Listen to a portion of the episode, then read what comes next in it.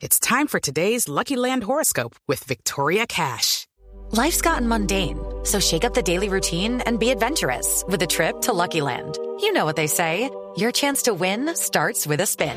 So go to LuckyLandSlots.com to play over 100 social casino-style games for free for your chance to redeem some serious prizes. Get lucky today at LuckyLandSlots.com. Available to players in the U.S., excluding Washington and Michigan. No purchase necessary. VGW Group. Void where prohibited by law. 18 plus. Terms and conditions apply. 5 de la tarde, 7 minutos. Oiga, Jorge Alfredo, un día como hoy, pero de hace 28 años, muere el narcotraficante José Gonzalo Rodríguez Uy, Gacha. uy, uy, me acuerdo ese día. Estábamos dado de baja. trabajaba yo en el noticiero Krypton. Sí, señor. Fue en el norte de Fue en Colombia. el 89, sí, señor. Toluca. Con el hijo, ¿no? Y estaba con el hijo. Sí, señor. Al parecer, definitivo ese acompañamiento para que él cayera. Claro. Pero para que nos aclare bien ese tema, ¿a quién le tengo en la línea? ¿A quién? A la doctora María Fernanda, la que sabe historia. ¿A la doctora Cabal? Doctora Cabal, buenas tardes. ¿Cómo le va? ¿Cómo me le va, doctora? ¿Cómo está? Ahí vamos. Que, eh, mire, eh, hablemos sobre este tema. Pues yo quiero contar qué pasó realmente con este bombero del municipio de Pacho, Cundinamarca. Bombero, pero, que- ¿no- ¿no era narcotraficante? No, no. Lo que pasa es que ustedes, los ignorantes, han querido tergiversar la realidad histórica del país. Porque claramente Rodríguez Gacha, alias el boliviano, era una perdón, persona perdón, que... no, no, ¿no era el mexicano? No, no, no, no, usted sí. No, qué tristeza la ignorancia. Era boliviano, él era el boliviano. Lo que pasa es que ustedes, los ignorantes, han creado ese mito histórico dentro de la narrativa comunista. Y yo no he venido aquí a mentir, señor. Como le venía diciendo, alias el boliviano era un bombero.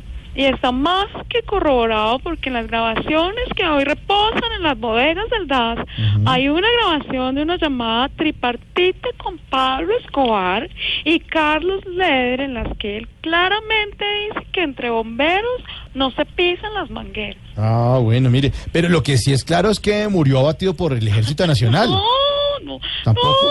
no, no, ¿No? no, no. Ese es un mito histórico creado por la fantasía macondiana, vago. ¿Ah, sí? Gacha murió de muerte natural. Oiga, no, no, ¿cuál muerte? Ah, ¿Qué no. eso? Ay, a él le dio apendicitis ¿Qué? y lo llevaron a un hospital, recuerdo, en Zipaquirá.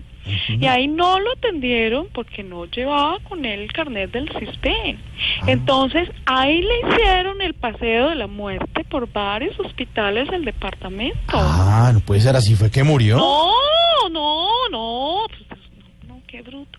Él se recupera de eso, pero luego estando en la finca, yo no llamé a mentir, señor, lo picó una avispa y como él era alérgico pidió una cita en su EPS porque ya después del susto del apendicitis empezó a cotizar salud y pensión. ¿Ah, sí? Le dieron la cita con el alergista, pero para los seis meses, como le rascaba tanto, un 15 de diciembre, recuerdo muy bien, faltando tres días para la cita, mire usted, se empieza a rascar esas ronchas de la picadura y él muere por exceso de rasquiña.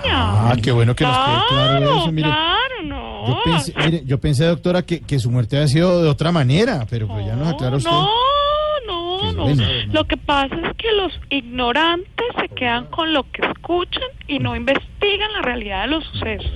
Por eso quiero dejarles esta frase como prima navideña. ¿Cuál? Estoy en vagos.